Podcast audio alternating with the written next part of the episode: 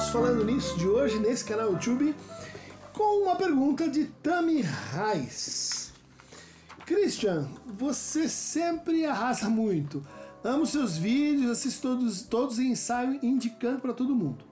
Outro dia estava numa conversa dessa sobre a vida com motorista de aplicativo. E quando vi, estava indicando o canal. Yes! Faz um vídeo falando sobre terapia breve. É correto a gente falar de terapia breve de base psicanalítica? Como você vê essa questão? Os planos de saúde acabam limitando a quantidade de sessões a que o usuário tem direito. O que você pensa ser possível fazer nesses casos? Poxa, muito legal tua pergunta, Tami. Uma pergunta prática, de grande incidência aí eh, na, na, na, vida das pessoas que, que pretendem fazer algum trabalho terapêutico, né? E que eh, levanta essa pergunta de base: o que, que seria né, uma psicoterapia breve? Esse é um, é um conceito que tem eh, várias incidências. A gente tem isso na, no psicodrama, por exemplo, a gente tem a psicoterapia breve de inspiração psicanalítica, a gente tem a psicoterapia eh, breve eh, ligada às terapias cognitivo-comportamentais. Elas uh, surgem mais ou menos aí nos anos 80, a partir da constatação de que os tratamentos começavam a demorar muito, mas também a partir do, da expansão da base das pessoas que procuravam psicoterapia espontaneamente. Esse duplo influxo levou à aparição uh, das psicoterapias psicanalíticas, né? É, com um tempo de, uh, de intervenção mais curto. E eu acho que certamente a gente poderia colocar como antecedente para isso um autor da escola húngara, um discípulo de eh, né, chamado Michael Balint. Né? Um texto que me parece essencial para todo pretendente, a terapeuta, a psicanalista, né? a falha básica. Um, um trabalho eh, dele sobre as funções da regressão eh, ligado às experiências com grupos que ele fazia na Inglaterra e no pós-guerra uh, dentro dos hospitais. Então, nos hospitais a gente tem um tempo de permanência do paciente, mais ou menos delimitado, e o Balint se pôs a fazer experiências então uh, com esses pacientes, com as equipes médicas e como isso podia assim favorecer uh, o restabelecimento daquelas, daquelas pessoas. Balint ele trabalha, como a gente mencionou, né, com essa ideia da regressão. Era, um, era uma equação canônica para os analistas nos anos 70, nos anos 60, né, em que o psicanalista ele, ele não responde à demanda, né, ele frustra, isso gera uma consequência no paciente, que é a regressão. Então você modula até onde essa regressão vai acontecer, né? você, não responde, o sujeito faz o pedido de novo, ele faz o pedido em outra chave, ele faz um pedido numa gramática cada vez mais regressiva. Lembrando aí da equação genital, fálico, anal, oral. E essa regressão ela, ela tende a se estabilizar em torno então da aparição da agressividade. Então nesse momento Uh, diz então a técnica canônica, seria importante interpretar, e esse seria um, um, momento fértil para a interpretação. Trabalhando com isso, o Balint viu que nem todos os pacientes respondem a essa equação e percebeu que vários precisavam de o quê? Uma espécie de acolhimento, né? uma espécie de, é, de resposta global de resposta atual para o seu sofrimento. Então a gente coloca ele como patrono aí das psicoterapias breves. Já nos anos 2000, é, a gente tem uma reconfiguração desse quadro com a entrada, né, que você menciona aqui, das uh, uh, agências de, de seguro-saúde, uh, os planos de seguro, e que passam a cobrir não só no Brasil, mas também fora, em alguma medida, as psicoterapias. E aí a gente tem um problema, porque é, essas companhias dizem assim: eu vou considerar a psicoterapia como uma intervenção médica, então eu vou pagar, sei lá, 5 sessões, 10 sessões, 15 sessões por ano. Isso acabou produzindo um descompasso entre as psicoterapias cognitivo-comportamentais, que conseguiam fazer planos de intervenção como se diz então, focais. Né? Essa é uma característica da psicoterapia breve. Em vez de o foco ser assim na pessoa e na sua história e o método ser a associação livre, né, a fala livre. Nós vamos assim direto ao problema, direto ao que interessa, foco no problema. A partir do foco no problema, você conseguiria assim apressar as coisas, ou pelo menos dar uma resposta que seria ou suportiva, né? no sentido de permitir que o sujeito continue enfrentando as suas questões, reduzir a angústia, fazer com que ele, ele se movimente em alguma direção para que a perspectiva da sua situação mude, ou então para que assim eh, ele desenvolva uma questão, ele se coloque uma abertura para um tratamento mais extenso. Né? Quer dizer, como se é, nesse caso a gente fosse fazer uma intervenção mais focal, mas na linha do que o Freud comenta assim no, no começo do caso do Homem dos Ratos, né? de introduzir o sujeito ao inconsciente, de mostrar ao sujeito, olha, existem determinações na sua vida que escapam à sua consciência, à sua vontade, inclusive à sua própria representação. Então, psicanálise até esse momento tinha um protocolo bastante específico de, de procedimento, quatro, cinco sessões por semana, é, bom, interpretações longas, a partir de uma transferência uh, lentamente desenvolvida. Com essa entrada dos planos de saúde, a psicanálise teve que encontrar uma espécie assim de resposta a isso isso veio um pouco da tradição psicodinâmica, então ligada à psicoterapia, psicoterapia de, de extração psiquiátrica, onde a gente tem então dois autores que eu gostaria de mencionar, um é o Guilherme, né, As Psicoterapias Breves, e outro o Maurício Nobel, aqui no Brasil, também um, tra um trabalho bastante lido sobre as psicoterapias breves, que teria uh, esse foco né, na ativação imediata das funções egóicas do paciente. Isso vocês vão encontrar também eh, nesse texto, que é um manual muito usado, muito básico para quem quer ter uma introdução ao que, que é uma psicoterapia.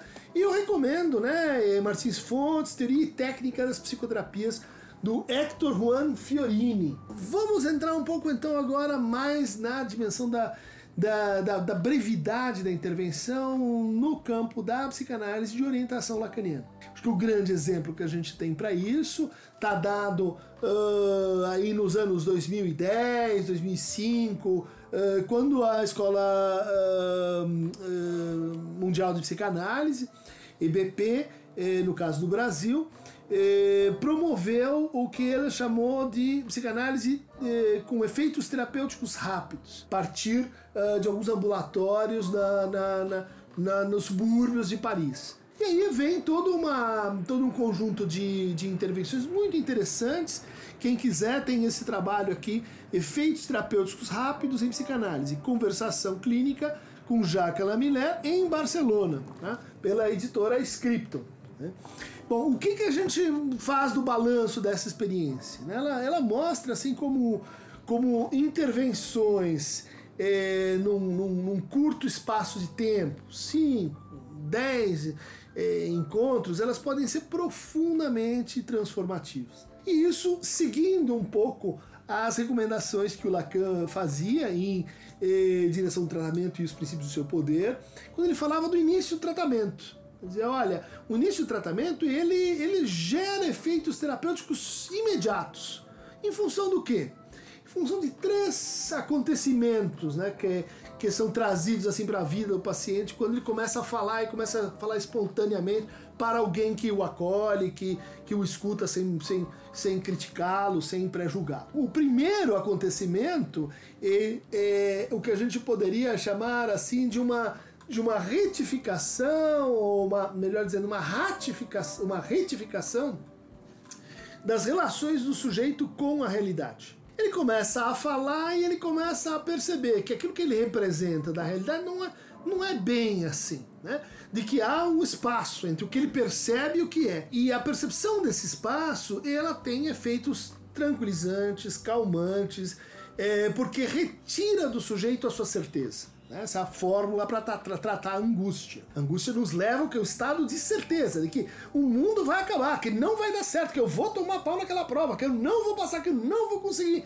Bom, uh, a hora que a gente vai falando e, e, e, medindo, né, e se escutando o porquê das razões que levam a gente àquela certeza, a gente vai perdendo essa certeza. Ou seja, a gente vai é, retificando, alterando nossas relações com, com a realidade, com o real. Vamos entrar nesse ponto aqui, né?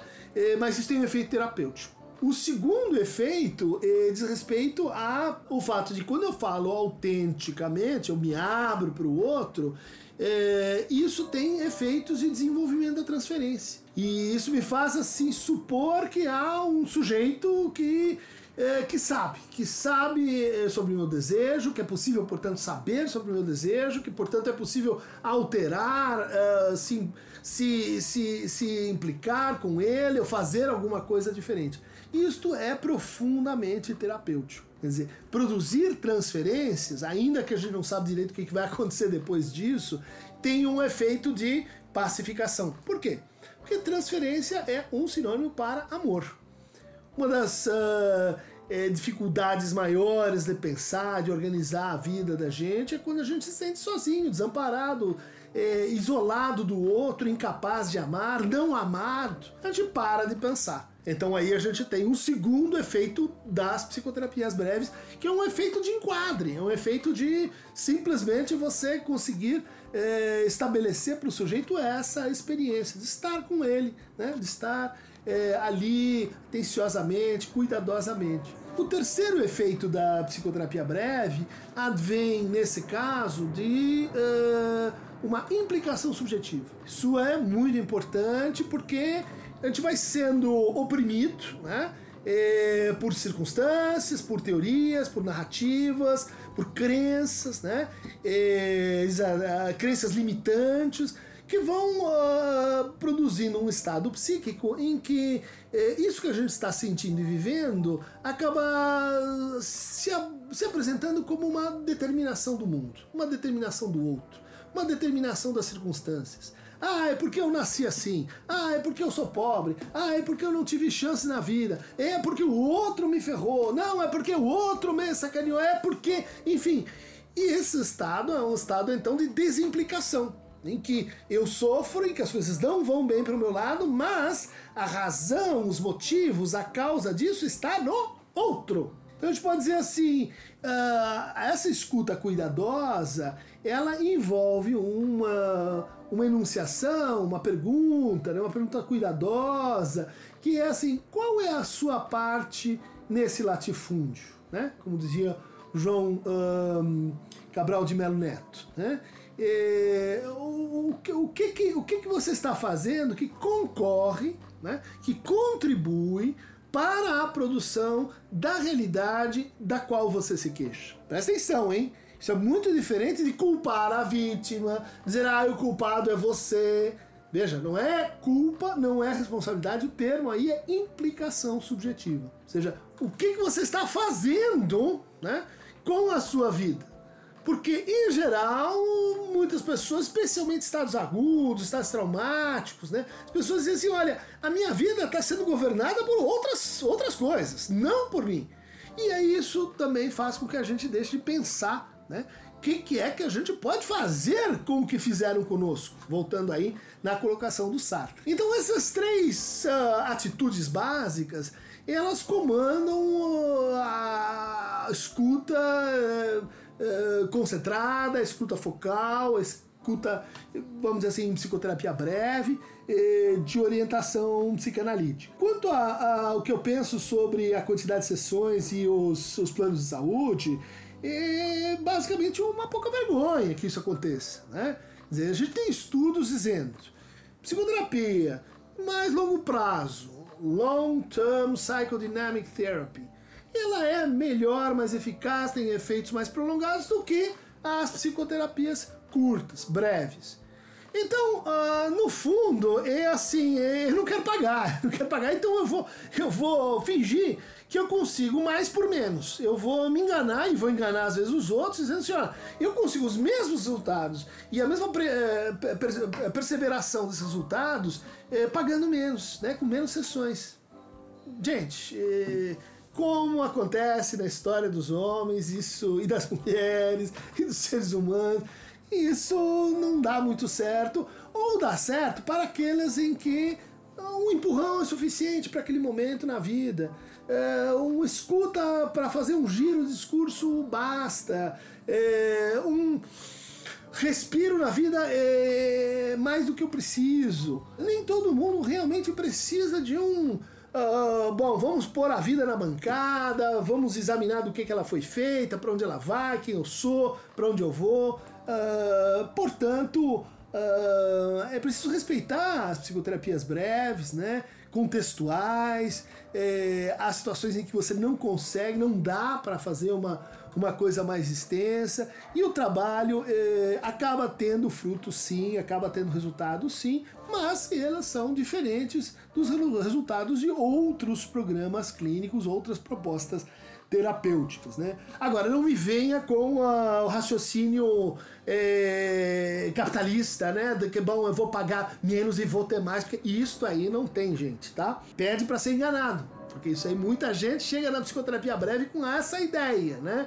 Vamos falar uma coisa que é plim, vai resolver, vai resolver, depois você vai voltar para outro, vai plim, até vai dar plom, e daí você ah, começa a sacar que a vida demorou para você se colocar nessa encrenca que você está, né? Você passou aí 20 anos, 15 anos, às vezes 50 anos para chegar nesse ponto. Você acha mesmo que você vai falar com uma pessoa meia hora e o sujeito vai dizer, uhul, e sua vida mudou? Não.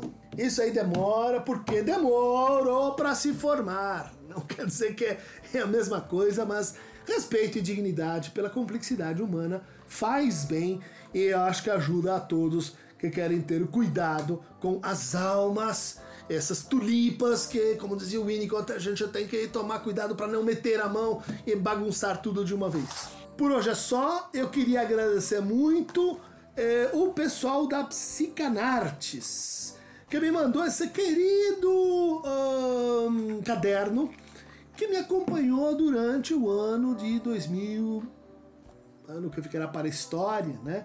2020 com anotações das lives, das aulas, das sessões, tudo que aconteceu ficou aqui gravado eh, nesse simpático uh, caderno. E eu sei que é um pessoal que faz um trabalho muito bonito com artes gráficas e psicanálise, então estou agradecendo, recomendando, eles estão aí no Instagram e, e, e parecem assim muito legais.